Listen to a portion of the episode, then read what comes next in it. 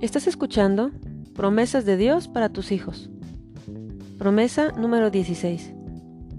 Como el Padre se compadece de los hijos, se compadece Jehová de los que le temen, porque Él conoce nuestra condición, se acuerda de que somos polvo. Salmos 103, 13 y 14. Aun con todas las fallas, errores y pecados de nuestros hijos, los seguimos amando, protegiendo, exhortando.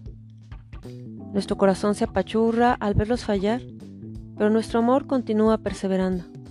Nos compadecemos al verlos sufrir las consecuencias de sus actos, al verlos llorar o al escucharlos hablar sin razón.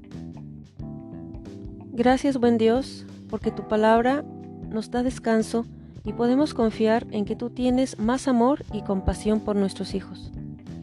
Tú, siendo el Dios Todopoderoso, conoces su condición humana, que son polvo, no son nada delante de ti. Su temor a ti es inmaduro, su amor a ti es condicional. Pero aún así decides amarlos y les das nuevas oportunidades. Gracias porque tu compasión nos demuestra a ser compasivos también nosotros con ellos.